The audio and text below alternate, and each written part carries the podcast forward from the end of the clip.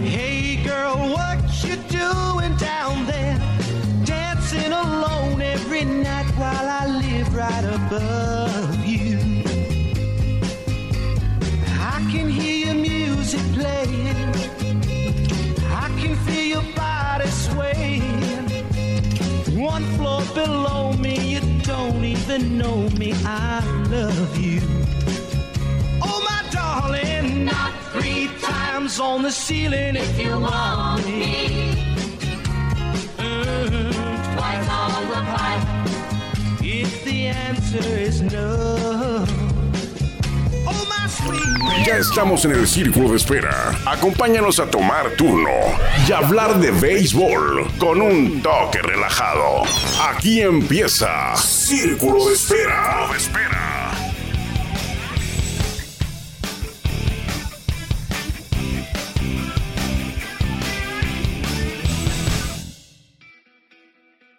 ¿Qué tal? Muy buenas tardes, ¿cómo le va? Hoy es jueves, hoy es jueves 9 de noviembre de 2023. Armando Esquivel le agradece que nos permita que lo acompañemos hoy a hablar de béisbol, mucho de qué hablar, un día de mucho movimiento en el béisbol mexicano, sobre todo en la Liga Mexicana de Béisbol, y me refiero a los Toros de Tijuana, que han estado en la semana acelerados, eh, dando de qué hablar, dando noticia a los Toros de Tijuana.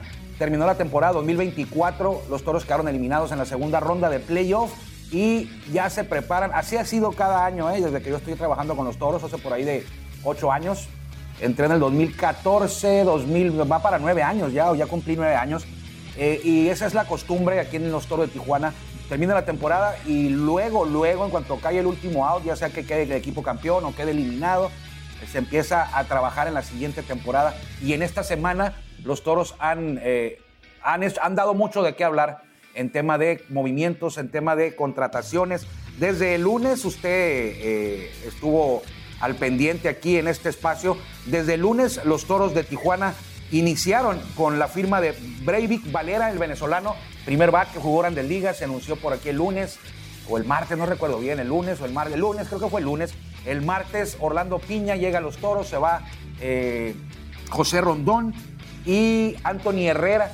Eso fue el martes. Y hoy por la mañana, bueno, al mediodía, hoy jueves 9 de noviembre del 2023, hubo un cambio muy importante también en el equipo Toros de Tijuana. Gracias por acompañarnos. Esto es Círculo de Espera, edición 806. Estamos transmitiendo a través de nuestro podcast en Spotify, grabando desde el Estadio Chevron, la casa de los Toros de Tijuana. Y ya le decía yo, y se lo digo todos los días, estamos en la radio solamente cuando hay temporada de Liga Mexicana de Béisbol en la Casa de los Toros. El año pasado fue en la 104.9, la número uno en Tijuana. Esperemos eh, que llegue por ahí de marzo, abril para la próxima campaña, estar también en regresar a la radio, a la que vaya a ser la Casa de los Toros de Tijuana, por donde se van a transmitir los juegos de los Toros de Tijuana. Por ahí estaremos vigentes si Dios quiere y si usted quiere también, porque usted es quien nos hace fuertes, su respaldo escuchando Círculo de Espera es lo que nos hace fuertes para ya tener más de tres años y medio. Por ahí estamos por tres años y medio y 806, creo, creo que estamos en los 806 episodios de Círculo de Espera Radio. Hoy es 9 de noviembre, ya le decía yo al principio de este espacio, eh, hay cumpleañeros, sí, Teodoro Higuera. Teodoro Higuera cumpleaños hoy, este serpentinero que fue a Juegos de Estrellas, una, una estrella, valga la redundancia, con los cerveceros de Milwaukee por allá en los 80s, eh, a la par de Fernando Valenzuela, jugaba no está su, su brillo no fue a la par de Fernando Valenzuela, sin embargo, Teodoro Higuera tuvo varias temporadas en las que sí estuvo al nivel de Fernando Valenzuela. Desafortunadamente las lesiones acortaron eh, su carrera de Teodoro Higuera. Él hoy está cumpliendo 66 años, nacido en Los Mochis, Sinaloa, en la OME, por ahí en la zona de Los Mochis, Sinaloa. 94 victorias se aventó Teodoro Higuera en nueve años, pero hay que ser justos también. De esos nueve años, fueron en realidad seis los que estuvo a buen nivel. Eh, vamos a decir que cuatro a gran nivel, seis todavía a buen nivel y el resto ya fueron afectados por las lesiones. Él debutó en el 85, ganó 15 juegos y en el 86 fue el Juego de Estrellas. Se desarrolló en Houston el Juego de Estrellas. Ganó 20 juegos en la temporada del 86 Teodoro Higuera. Al final, 94 victorias, 64 derrotas, efectividad muy buena, 361 en grandes ligas, 213 juegos, 205 aperturas, 50 juegos completos y tuvo 12 blanqueadas, o mejor dicho, 12 cierres de juego. Entonces, hoy cumpleaños uno de los astros más importantes de la pelota mexicana en grandes ligas, Teodoro Higuera, que creo que ya está en el Salón de la Fama del béisbol mexicano, debe de estar. Que por cierto, hoy es la ceremonia ¿eh? Del, Salón de la Fama del béisbol mexicano, allá en el Parque Fundidora, en el recinto del, del, Salón de la Fama, ahí en Monterrey, hoy por la noche. Lo van a transmitir en vivo a través de las redes sociales del Salón de la Fama. También cumpleaños hoy Bob Gibson, que si no viviéramos en México, hubiéramos empezado por ahí, en los cumpleañeros. Bob Gibson, él nació en 1935 y no está cumpliendo años Bob Gibson porque desafortunadamente ya falleció y no hace mucho. Él jugó de 1959 al 75 y falleció en 2020 a los 84 años de edad. Uno de los astros más importantes también. Astros me refiero a estrellas más importantes del béisbol en grandes ligas. Jugó 17 temporadas, todas con los Cardenales de San Luis. 251 juegos ganados, 174 derrotas, efectividad de 2.91 para eh, Bob Gibson, que ponchó arriba de 3.000, no recuerdo cuántos, pero por ahí de 3.100. Este pelotero de color que nació en Omaha, Nebraska. Jugó del 59 al 75, cumpleaños hoy este temido lanzador Bob Gibson derecho. Dicen que, que era como Dave Stewart, pero a una potencia más elevada. Que era esos tipos que no les gustaba enfrentar, a, los bateadores no les gustaba enfrentar, eh, que aterrorizaban, que con su mala cara, con su cara dura, su cara de piedra, eh, hacía temblar a los bateadores con sus rectas que se las ponía muy cerca, a veces se las ponía en el cuerpo. Entonces hay muchas anécdotas, historias que cuentan bateadores que lo enfrentaron, el respeto que le tenían, algunos temor, la mayoría mucho respeto al enfrentar a Bob Gibson, que está en el Salón de la Fama, fue en una ocasión fue MVP, ganó dos Youngs, nueve Juegos de Estrellas, dos Series Mundiales, en las dos Series Mundiales que ganó con los Cardenales, él fue el más valioso, nueve guantes de oro y en una ocasión ganó el título de efectividad en las grandes ligas. 1.12 tuvo en el 68, nada más de efectividad. 1.12 de efectividad, 268 ponches y su whip ha de haber estado microscópico, sí, 0.85, 22 juegos ganados. Eh, no fue la temporada que ganó más juegos, la que más ganó fue en el 70 con 23 y repito, todas con los Cardenales eh, de San Luis, Bob Gibson. También cumpleaños Whitey Herzog, de White Rat, le decían a Whitey Herzog, manejador. Fue jugador, pero como manejador brilló muchísimo más eh, Whitey Herzog, campeón de serie mundial también. Manejó a aquellos cardenales que ya nosotros lo alcanzamos a ver en, por ahí en los 80s, los de esos que traían a Willie McGee, esos que traían a Tommy Hare, esos que traían a Darrell Porter, esos cardenales que traían a Ozzie Smith, que quedaron campeones. Creo que le ganaron la serie mundial a los Royals, si mal no recuerdo, o la perdieron con los Royals. Ganaron una serie mundial, creo que una la perdieron con los Royals. Ganaron una serie mundial esos Cardenales de San Luis de Whitey Herzog, que se ponían unas batallas tremendas con los Mets de Nueva York ahí en los 80s, 82, 3, 4, 5. Quedaron campeones en 1982 los Cardenales de San Luis. Y lo recuerdo porque en esa, en esa temporada, en esa pretemporada de los Cardenales de San Luis, yo leí, hay un libro que se llama The White Rat y es la biografía de Whitey Herzog. Muy recomendable, por cierto, porque habla del béisbol de los años 50, 60 y ya luego también habla de los 80 cuando él dirigía a los Cardenales, dirigió a los Royals también. Eh, y recuerdo que en el 82 quedaron campeones porque fue por dos cosas. Fue el año siguiente al que los Dodgers ganaron el 81. Y la otra, en ese 82, en la pretemporada estuvo Vicente Huevo Romo, en la pretemporada de 1982. No hizo el corte hasta el último día de pretemporada. Se mantuvo con el equipo, pero al final no hizo el corte. Fue, pues fue cortado.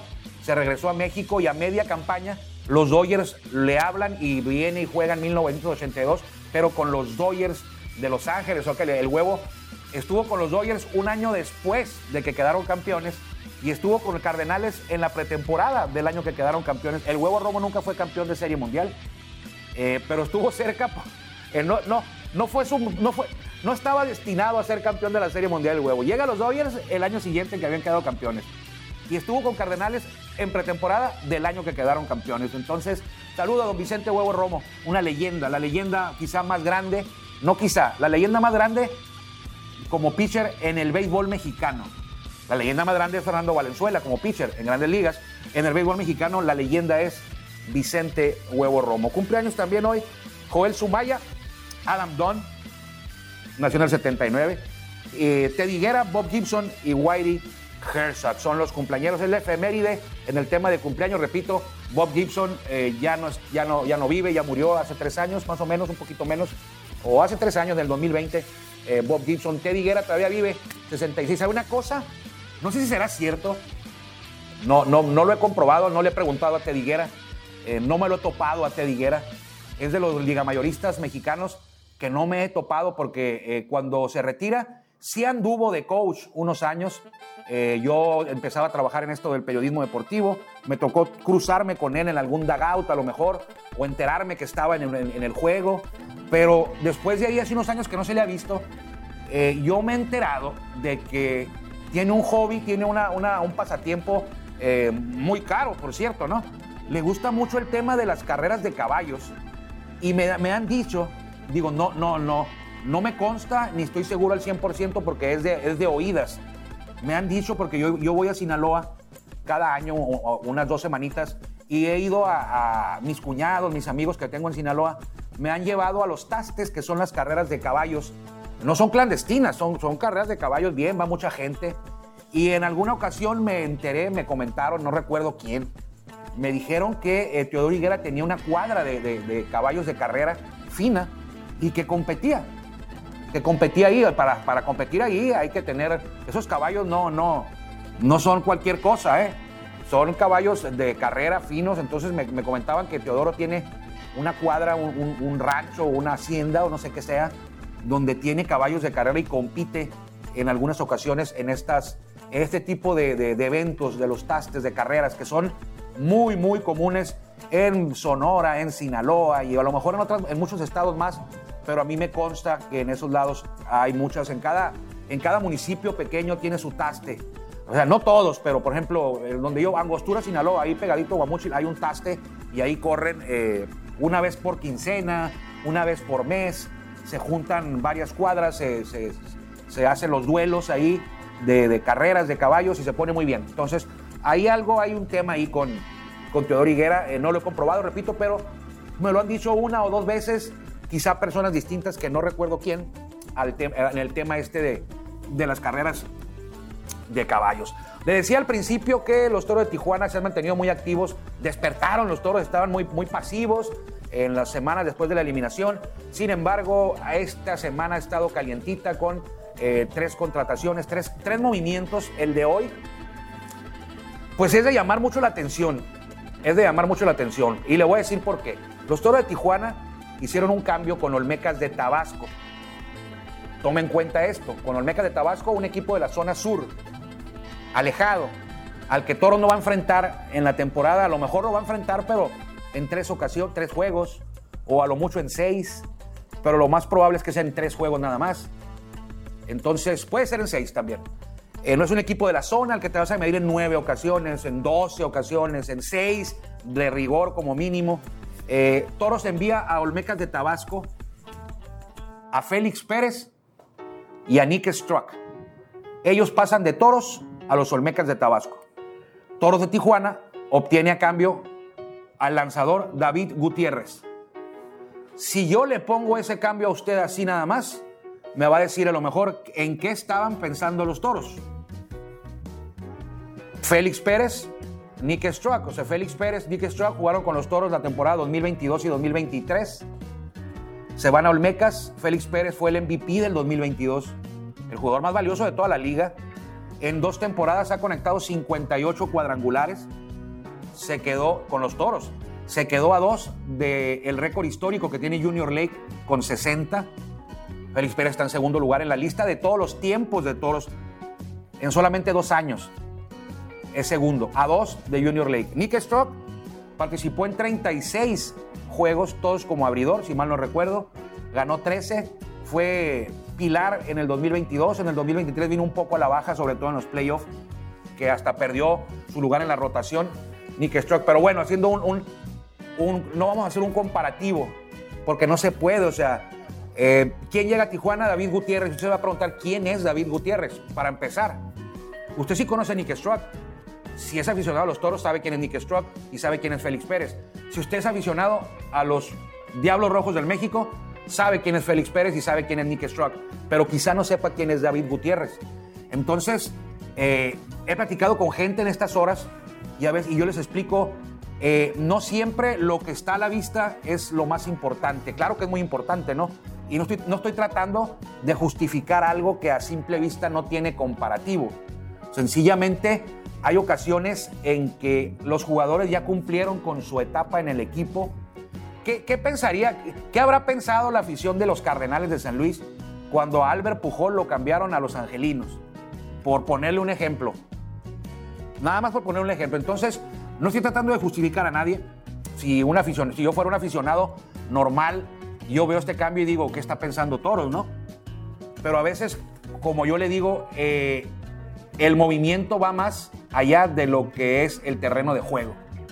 El movimiento va más, es, más, hay más cosas que tomar en cuenta y poner en la balanza que sencillamente el terreno de juego. ¿Y a qué me refiero?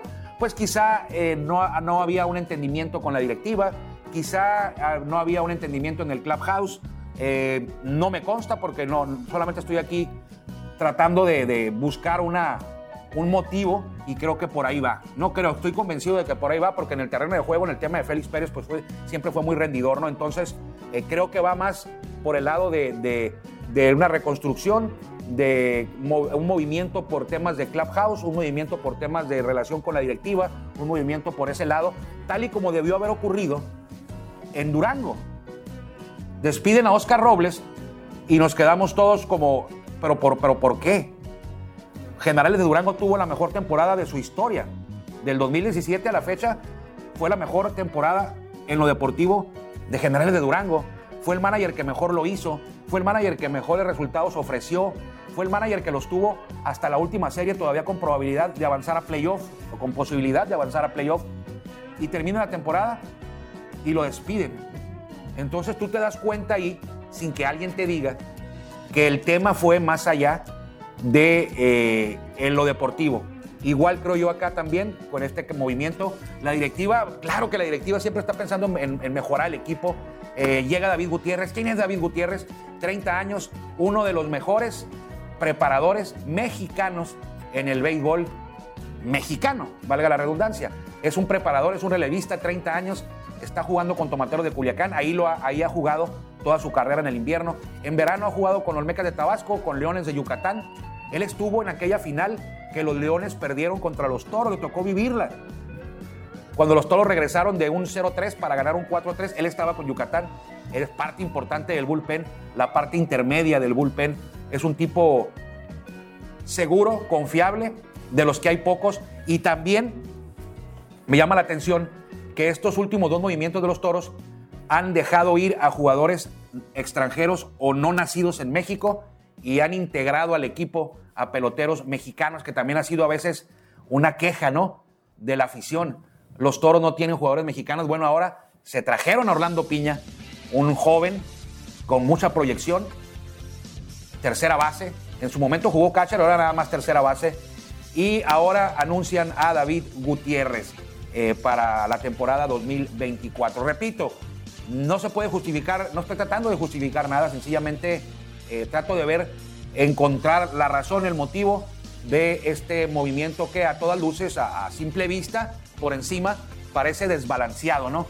Pareciera que eh, el equipo de Olmecas de Tabasco robó, robó, se llevó a Félix Pérez, se llevó a Nick Struck, o sea, una, una pieza importante para una rotación, Nick Struck, una pieza importante para una, un orden al bat, seguramente Félix Pérez va a ser el cuarto bat en Olmecas. Ojalá le vaya bien al niño ahí porque es un parque eh, de picheo, es un parque de pocos cuadrangulares, pero bueno, el que le da a la bola bien va a pegar cuadrangulares donde sea. El que es perico, donde quiera es verde. Y ojalá le vaya muy bien a Félix Pérez y a Nick Strock en su nueva etapa. Habrá, que ver si reporta Félix Pérez para allá, si reporta también eh, Nick Strock a los Olmecas de Tabasco, que repito, los toros, pues muy vivos, ¿no? Enviaron a estos dos peloteros que sabe la directiva de toros que les pueden hacer daño en un momento dado si se enfrentan a ellos en la temporada regular y los envían a una, a una plaza a la que habrán de enfrentarse muy poco. A la, donde no nos podrán hacer daño, donde no nos van a encontrar en playoff a menos de que sea en la serie del Rey. Entonces, eh, Olmecas de Tabasco es la casa ahora de Félix Pérez del Niño y de eh, Nick Struck en la zona sur, lo más lejitos que se pueda. Antes se decía que era como un castigo irte a Tabasco hace unos cuatro o cinco años para atrás. Eh, ahora ya no, tiene un estadio nuevo, nueva directiva, trabaja muy bien esta directiva, buscan el campeonato, buscan ser protagonistas. El estadio, ya que le comento, nuevecito, de paquete, me tocó conocerlo en el año de su inauguración, es decir, esta temporada 2023, y la verdad, chiquito pero muy bonito, muy funcional, eh, nuevecitos, lo ves y pues, está de paquete, como cuando abres un, abres un juguete nuevo y que brilla y que huele bien. Así está todavía, así está el estadio centenario del 27 de febrero, que va a ser la casa de estos dos ex peloteros ya de los toros de Tijuana. Entonces, eh, sin meternos en más detalles, creo yo que por ahí va. Es un tema que va más arriba de lo, del, rendimiento de, ellos en lo deportivo. Félix Pérez, dos temporadas muy buenas con los toros, más que muy buenas, en le digo, en la primera fue el MVP de la liga. Eh, le ganó allá a Rainer Rosario, 58 home runs. Nick Struck, eh, cualquier equipo lo, lo, querrá, lo querría en su rotación, aunque bueno, al final eh, Nick vino un poquito a la baja, pero no vamos a demeritar a nadie, no vamos a hablar mal de nadie. Seguramente va a ser parte importante de esa rotación de los Olmecas de Tabasco y Tijuana se queda, adquiere a David Gutiérrez, que le digo va a ser también parte importante en el bullpen, porque es altamente probable que para esta temporada 2024, la que viene, eh, no esté con nosotros Luis Márquez, porque Luis Márquez eh, fue parte de un préstamo, estuvo solamente a préstamo la temporada 2023 por Junior Lake y ya la directiva anunció que Junior Lake regresa. Entonces, aunque no es oficial, yo asumo que eh, con el regreso de Junior Lake ya Luis Márquez va a regresar también a Águila de Veracruz, aunque no se ha confirmado, aunque no hay nada oficial. sencillamente por esa razón, cuando yo escuché que la directiva dijo Junior Lake regresa, yo asumo que Luis Márquez fue para allá, entonces David Gutiérrez va a ser parte importante de este bullpen. Es mexicano, no estamos demeritando a los extranjeros ni a los mexicoamericanos, pero sí es muy importante también contar con este tipo de jugadores mexicanos que vienen a aportar como Orlando Piña y David Gutiérrez. Entonces, ahí está el movimiento de toros que, repito, seguirán seguramente eh, activos en estos días, porque es una costumbre, ¿eh? los toros son muy activos siempre por ahí de noviembre, diciembre y ya en enero, que ya se aproxima la pretemporada, son un poquito más, más cautelosos y ya en pretemporada cuando los jugadores eh, que están en Estados Unidos a veces no quedan en grandes ligas, ahí vuelve otra vez Toros, a, se vuelven a escuchar más movimientos de este equipo eh, que tiene 10 años y se ha convertido en, en, un protagonista de todos los, todas las temporadas en la Liga eh, Mexicana de Béisbol. hablaba yo con David Gutiérrez, porque anunciamos el, el movimiento y hablaba con él y hubo algo que me llamó mucho la atención. David Gutiérrez está muy, muy contento de venir a Tijuana. Yo sé que es el verbo siempre de los jugadores. No, no, estoy muy contento porque voy a ir a Tijuana, el equipo triunfador y siempre he querido jugar ahí. Sí, toque, siempre se dice lo mismo. Un jugador no va a decir que está, eh, que hay descontento de su parte por cambiar de equipo.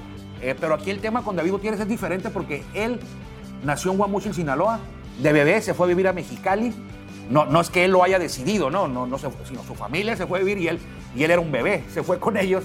Y a los 7, 8 años ya vivía en Tijuana con su familia.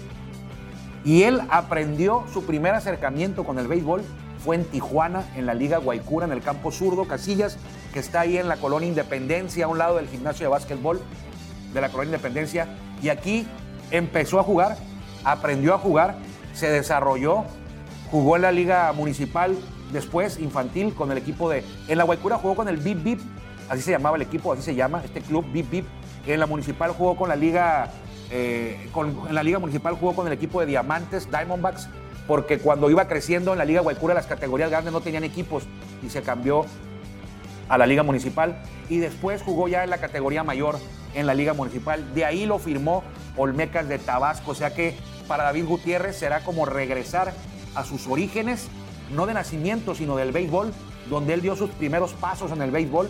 Eso va a ser una historia muy, muy bonita para David Gutiérrez, que está muy emocionado. Platiqué con él, le repito, muy emocionado por este, esta nueva etapa que se aproxima en su vida como pelotero. Repito, tiene 30 años y no es por echarle eh, salsa a la comida, pero es en serio, ¿eh? es uno de los preparadores mexicanos, eh, de los mejores preparadores mexicanos que hay en este momento en nuestro béisbol. Actualmente, actualmente está con los tomateros de Culiacán y tiene una efectividad por ahí de abajo de 2, 1 y feria en sus primeras 11 actuaciones, porque la temporada pues tiene por ahí de 2, 3 semanas apenas, la 3 semanas la temporada en la liga, ya va para el mes, la liga mexicana de béisbol. Ahí queda este tema con los movimientos, seguramente en redes sociales van a explotar. Es que yo creo que ya, ya, ya explotaron o van a explotar con este tema que ha sido, eh, pues que va a ser y ha sido eh, muy complicado, sobre todo para la afición, ¿no? La afición, pues, eh, es, el, niño Pérez es un, jugador muy querido, es un jugador que la afición valoraba mucho, la afición le gustaba estar cerca de él, se dejaba querer Félix Pérez. Nick Struck, no tanto como Félix Pérez, pero, pero el tema del niño era un jugador mediático, un jugador de los que se convierten en los favoritos de la afición, un jugador que le gusta el tema de las redes sociales, eh, manejar sus redes sociales, sobre todo en Instagram, y quizá por ahí es donde surgió todo este tema, ya, ya recuerda usted que hace una semana, por ahí un poquito más, una semana y media, el mismo Félix Pérez anunció que se iba, que terminaba su etapa con Toros eh, de Tijuana. Él por su propia cuenta, de manera unilateral, lo expresó en las redes sociales y ahora pues se le hizo se le hizo realidad su, deseo y estará jugando con Olmecas de Tabasco la próxima temporada. Pero bueno, hoy es jueves 9 de noviembre, hoy es un día muy importante en el béisbol mexicano, la generación 2023 ingresará al Salón de la Fama, son nueve, va a estar larga la ceremonia, la puede usted eh, ver, escuchar en las redes sociales del Salón de la Fama. Quienes ingresan, varios conocidos, otros no tanto, pero no por eso dejan de ser importantes no porque no, fueron de nuestra época, sobre todo en el tema de los veteranos. Pero ingresan hoy Roberto El Chapo Vizcarra, gran carrera como pelotero. Javier Robles, otra excelente carrera como pelotero, por algo están ahí, por algo van a ingresar hoy. Noé Muñoz también eh, entra al Salón de la Fama. Noé Muñoz jugó grandes ligas, poquito, pero jugó. Dos juegos nada más, pero jugó. Juan Gabriel Castro, el Guaguel, ese es todo lo contrario de Noé Muñoz. Juan Gabriel jugó 17 temporadas, solamente abajo de, de Oliver Pérez. Juan Gabriel jugó 17 temporadas, Aurelio Rodríguez jugó 17 temporadas y Fernando Valenzuela también jugó 17 temporadas. Seguramente en unos 2, 3 años va a llegar el momento de Oliver Pérez también. Unos 3 años o 4 de ingresar al Salón de la Fama. En los veteranos, Alejo Ahumada, Jesús Moreno. Jesús Moreno fue uno de los tres juegos perfectos en Liga Mexicana del Pacífico. ¿Quiénes son los otros dos? Joaquín Soria y Vicente El Huevo Romo. Tomás Herrera, manejador Tomás Herrera, eh, en paz descanse. Alejo Ahumada todavía vive y Jesús Moreno también Tomás Herrera en paz descanse, por ahí estará su familia, su hijo, para hacerse, recibir este reconocimiento y este homenaje en la ceremonia de entronización 2023. Luis El Rayo Arredondo, eh, creo que él es de Guaymas, por ahí, ¿no? En Palme, Guaymas, creo que de Guaymas. Eh, de gran carrera, de gran carrera el, Rayo Arredondo y eh, el directivo Alfredo Jarpelú. Ellos son los nueve. Alfredo Harpelú, todos lo conocemos, todos sabemos quién es. No lo conocemos en persona, pero sabemos quién es y todo lo que ha hecho por el béisbol. Eh, y no nada más por el béisbol, eh, en muchas otras cuestiones, pero el béisbol es su pasión. Él es el dueño de los Guerreros de Oaxaca, de los Diablos Rojos del México.